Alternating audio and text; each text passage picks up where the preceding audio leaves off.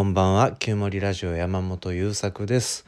今日のテーマは自分の好きなこと得意なことの見つけ方についてのお話です、えー、本編に入る前にちょっとだけ CM 挟みます。僕がやっている S&I ギター弾き語り教室の無料メール講座が生徒さん募集中です。週に1回僕と相方講師の柴田博樹さんがまあ、ギャーギャーとやり取りをしながら中島みゆきさんの名曲「糸」のギター弾き語りの基礎をお伝えする4週間の無料メール講座です。えー、こちらが実際は12週間分のね有料のメール講座として作った分の冒頭4週間を無料で開放しているものになりますんで、えー、クオリティは有料級ということで自信を持ってお届けしています。ギターの弾き語り、えー、ご関心あられる方は是非試してみてください。初心者向けのものなので中級者以上の方ちょっと物足りないと思いますけどもよかったら是非お願いします。それでは本編入ります。自分のやりたいこととか得意なことについて俺こういうことが好きなんだよなとか私あれが好きなのよねとか得意なのよねとかなんか無意識にやっちゃうのみたいなものが見つかっているとすごく人生リッチになるよねって結構前から言われてますよね。でも結構多くの方が自分の好きなこととか得意なことを見つけられずにいるっていう現実もあるんじゃないかしら。で実際僕はずっと音楽をしてきていて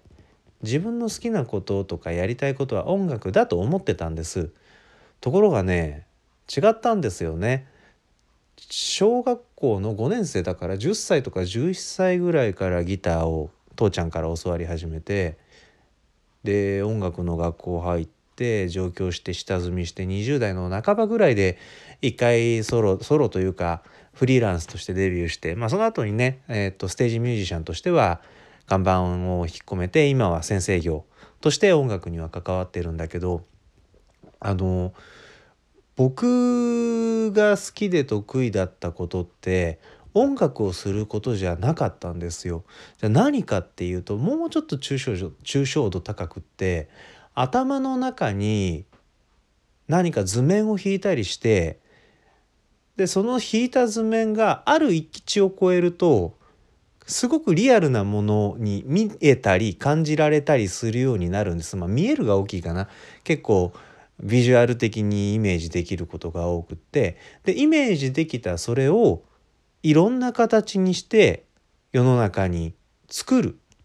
うん作るっていうか組み立てるの方がニュアンス近いかなそういうことをするのがものすごく大好きなんですよ。えっ、ー、とややこしいんでもう一回言いますね。頭の中でリアルにイメージしたものを現実世界に組み上げることが僕の好きなことなんです。音楽って何ができるかっていうと例えば楽曲を作る時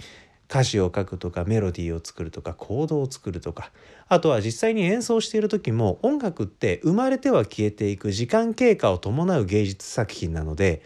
その瞬間僕の目の前にある音のイメージをギターと喉を使って音という音楽という形に作っていく。で作った端から終わって消えていくんだけどね、えー、そういうクリエイティブの瞬間をライブで見てもらうっていうのが僕にとっての音楽です。だし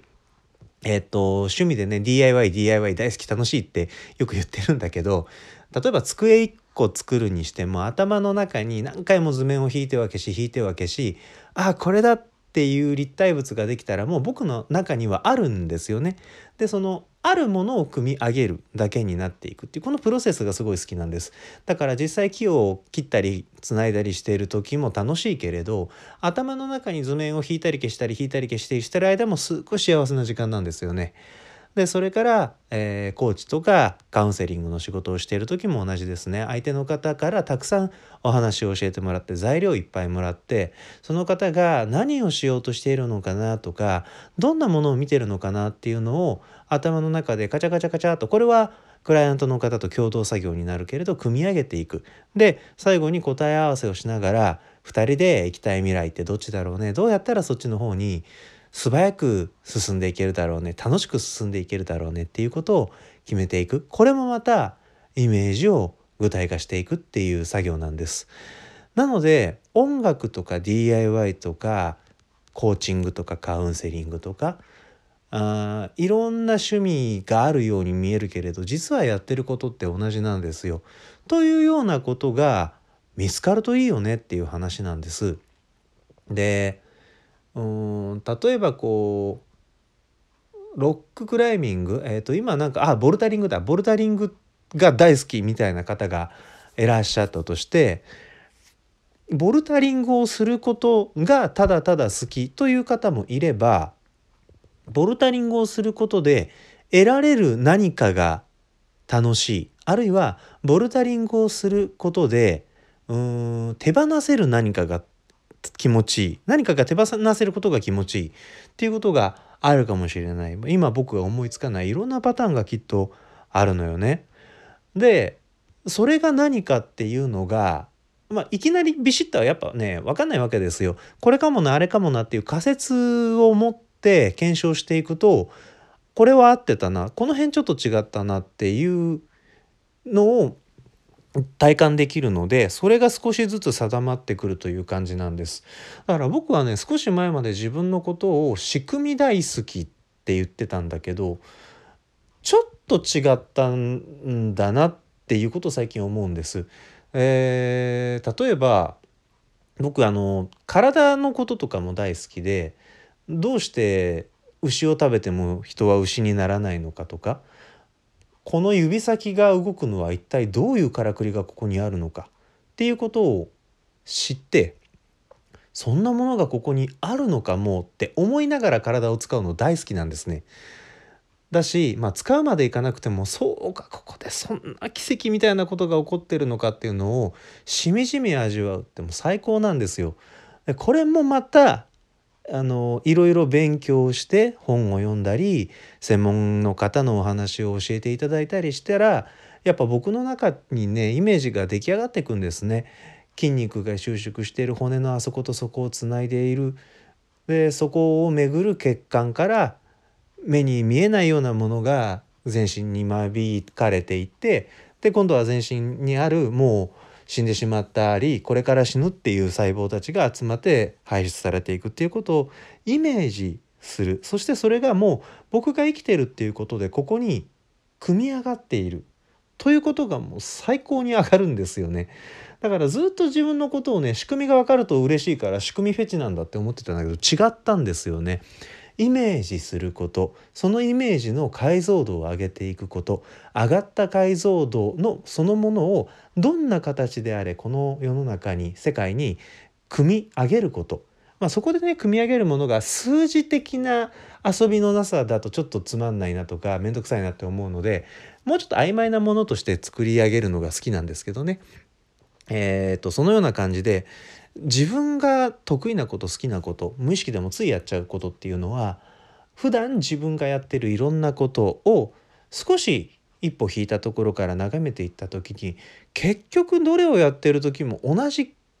楽しさを感じているなとかいや別種の楽しさだなとかそういうことを考えていくと私はこういうことが好きだっていうのがどんどん見えてきます。で何か新しいものをやってみたいなって思った時にその楽しさを満たしてくれるものだったり逆にそこにはないけれど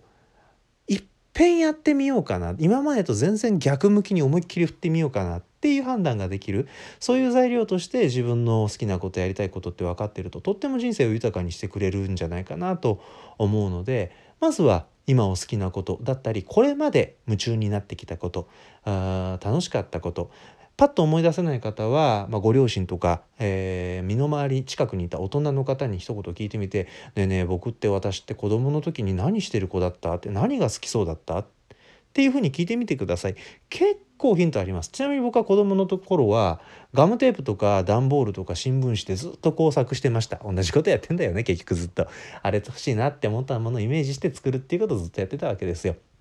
結構その辺りが、えー、自分の根源になってくるので確認取ってみると新しい発見あるかもしれません。ということで「キュムリラジオ」本日はここで終了となります。最後までありがとう。また次回よろしくお願いします。